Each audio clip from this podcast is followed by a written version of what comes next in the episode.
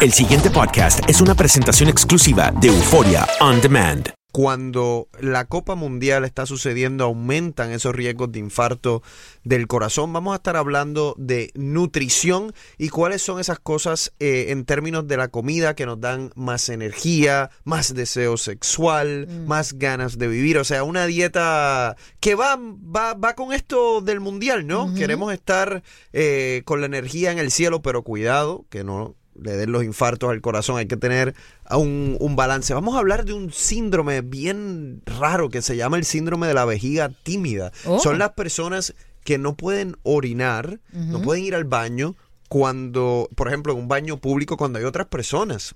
Oh. Eh, les voy a explicar con expertos si eso, es, si eso es algo entonces. psicológico, si es físico, vamos a ver. y bueno, y tenemos 10. el juego de qué tan malo es, así que ahí nos vemos a las 10 a.m. que es muy bueno. por cierto, doctor, vamos, vamos a inclinarnos por, por, la mes, por el tema que tenemos en la mesa. Los calores que estamos sufriendo de costa a costa eh, realmente afectan y a quiénes afectan más los calores. Bueno, los calores pueden afectar a, a- a cualquier Mm. eh, persona, pero usualmente eh, el, el problema con eso es la deshidratación, Mm. O sea, el problema más común, y eso va a afectar a los extremos de edad, a, lo- de edad, a los niños muy pequeños o ya a los adultos mayores de 65 años que tienden a ser los, los más vulnerables. Y para que usted tenga una idea, los, esos síntomas de, de deshidratación eh, pueden ser leves, pero hay que estar pendiente. Por ejemplo, puede ser que tenga mareos, puede ser, hay veces que la persona siente un dolor de cabeza constante, no un dolor de cabeza muy fuerte, pero es un dolor de cabeza eh, constante. Obviamente la presión sanguínea también baja. eh, y hay mucha gente que está por ahí, se siente mal, se siente fatigado también y no saben que el problema es deshidratación. Doctor, ¿quién se deshidrata más rápido? ¿Una persona obesa o una persona delgada? Buen punto. Pues mira, todo depende del consumo de, de líquido de, de- de cada una. Que yo sepa, eh, una persona obesa o delgada, eh, no hay diferencia significativa en términos de, del riesgo de deshidratación. Si están consumiendo poco líquido, pues obviamente eh, cualquiera de los, de los dos se puede deshidratar. Lo otro que tienen que tener cuidado son las personas que por alguna condición de salud toman diuréticos, eh, porque obviamente ya el diurético de por sí tiende a deshidratarte.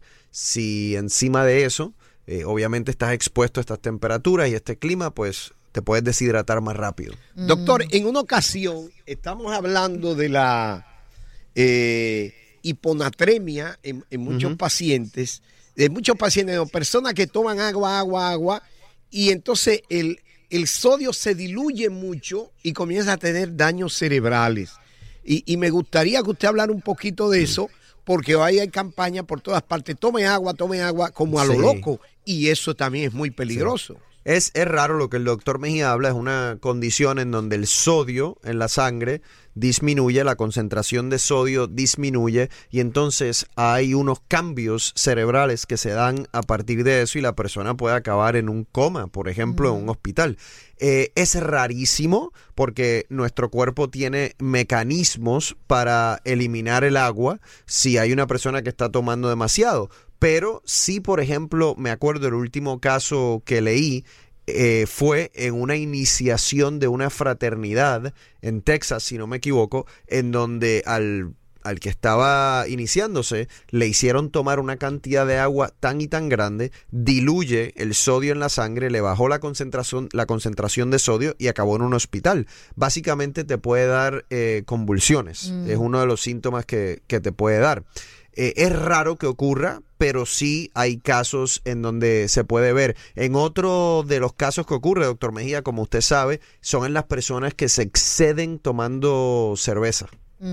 Oh, Eh, una, alguien que toma una cantidad significativa de cerveza eh, le puede también bajar el sodio significativamente y acabar en una emergencia. Pero específicamente cerveza dentro Sí, del- cerveza. Oh, Dentro del alcohol, sí, la cerveza.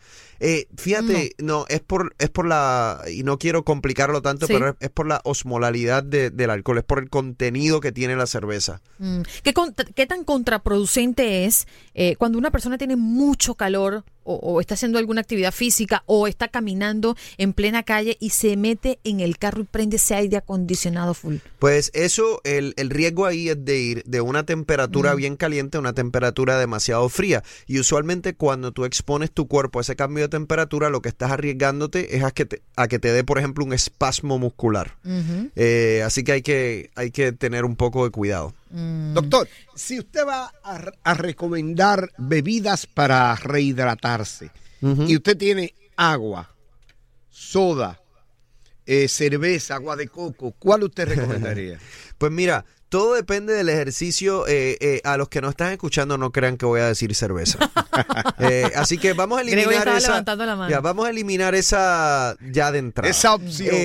La gente que está haciendo de verdad mucho ejercicio, o sea, estamos hablando de mucho ejercicio, está sudando mucho, eh, definitivamente yo les recomiendo algo con electrolitos. De la que usted mencionó, doctor Mejía, el agua de coco porque tiene potasio, pero también si hay, si tienen estas bebidas deportivas, eh, también son buenas. ¿Por qué? Porque tienen mucho electrolito. Ahora, tiene que tener cuidado con estas bebidas deportivas porque tienen demasiada azúcar algunas. Puede, eh, hoy día puede comprar unas que tienen menos azúcar, pero si usted está haciendo mucho, mucho ejercicio, yo recomiendo esas para reemplazar el magnesio, el calcio, el potasio. Ahora, si usted es la persona que está yendo al gimnasio y hace sus 30 minutos de, de la trotadora, de elíptica, y no es algo significativo, o sea, no es algo excesivo, con agua basta. ¿Y qué son Eh, electrolitos, doctor? El, el magnesio, el calcio, el potasio, que básicamente cuando sudamos perdemos también esos electrolitos y una de las cosas que puede ocurrir es que por esa pérdida de electrolitos le da calambre a la persona. Lo vemos en jugadores, ahora en el mundial, eh, lo vemos no solo en jugadores de fútbol, lo vemos en jugadores de baloncesto, etcétera. Personas que obviamente tienen tanta pérdida de líquido por el sudor y electrolitos que el cuerpo pues básicamente se va en ese tipo de espasmo muscular. Ahora ya que me tocó el mundial, pues me tocó en la llaga. Eh, vamos a hablar justamente de, de- de estas reacciones o consecuencias que pueden tener eh, el, ponerte tan efusivo, ¿no? Hay un caso en particular de un narrador en Egipto eh, que fallece después de haber eh, narrado el- la derrota de su equipo, de su selección. Eh, ¿Qué pudo haber pasado allí? Básicamente esto está muy bien descrito. En, Hace varios años en el New England Journal of Medicine se publica un artículo en donde se demuestra estadísticamente que en este mes eh, donde ocurre el Mundial aumenta significativamente la tasa de infartos de corazón, Wow. no solo en el lugar en donde está sucediendo el Mundial, sino alrededor del mundo, porque obviamente están viendo muchísimas personas. Lo que sucede es que personas que ya tienen enfermedad del corazón, tienen placa en las arterias del corazón, el estrés del momento aumenta esas hormonas de estrés, aumenta la inflamación en las arterias del corazón y eso hace que se produzca un infarto eh, de corazón. Y obviamente ustedes saben que hay muchas personas que cuando le da el infarto se mueren. Eh, hay personas que tienen suerte y lo sobreviven, pero a muchas personas ese primer infarto los mata.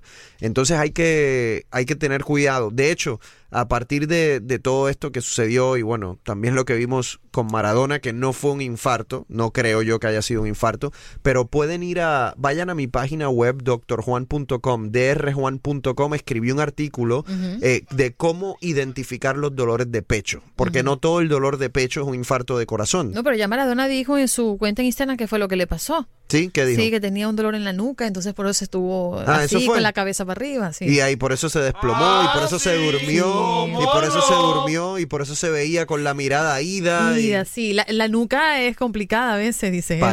Parece. Pero rapidito y fuera de juego, doctor, Ajá. ¿me puede resumir, según lo que usted vio, qué cree que fue lo que pasó allí? Mira, básicamente, eh, obviamente yo no puedo diagnosticar a Maradona, Claro. no es mi paciente y yo no estaba ahí, pero como doctor, viendo lo que estaba sucediendo, te puedo decir que ¿quién se duerme en un juego como ese?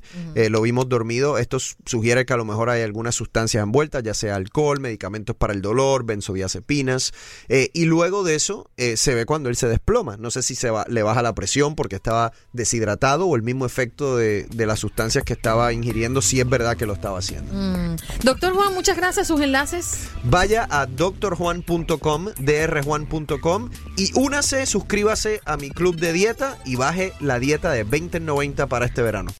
El pasado podcast fue una presentación exclusiva de Euphoria On Demand. Para escuchar otros episodios de este y otros podcasts, visítanos en euphoriaondemand.com.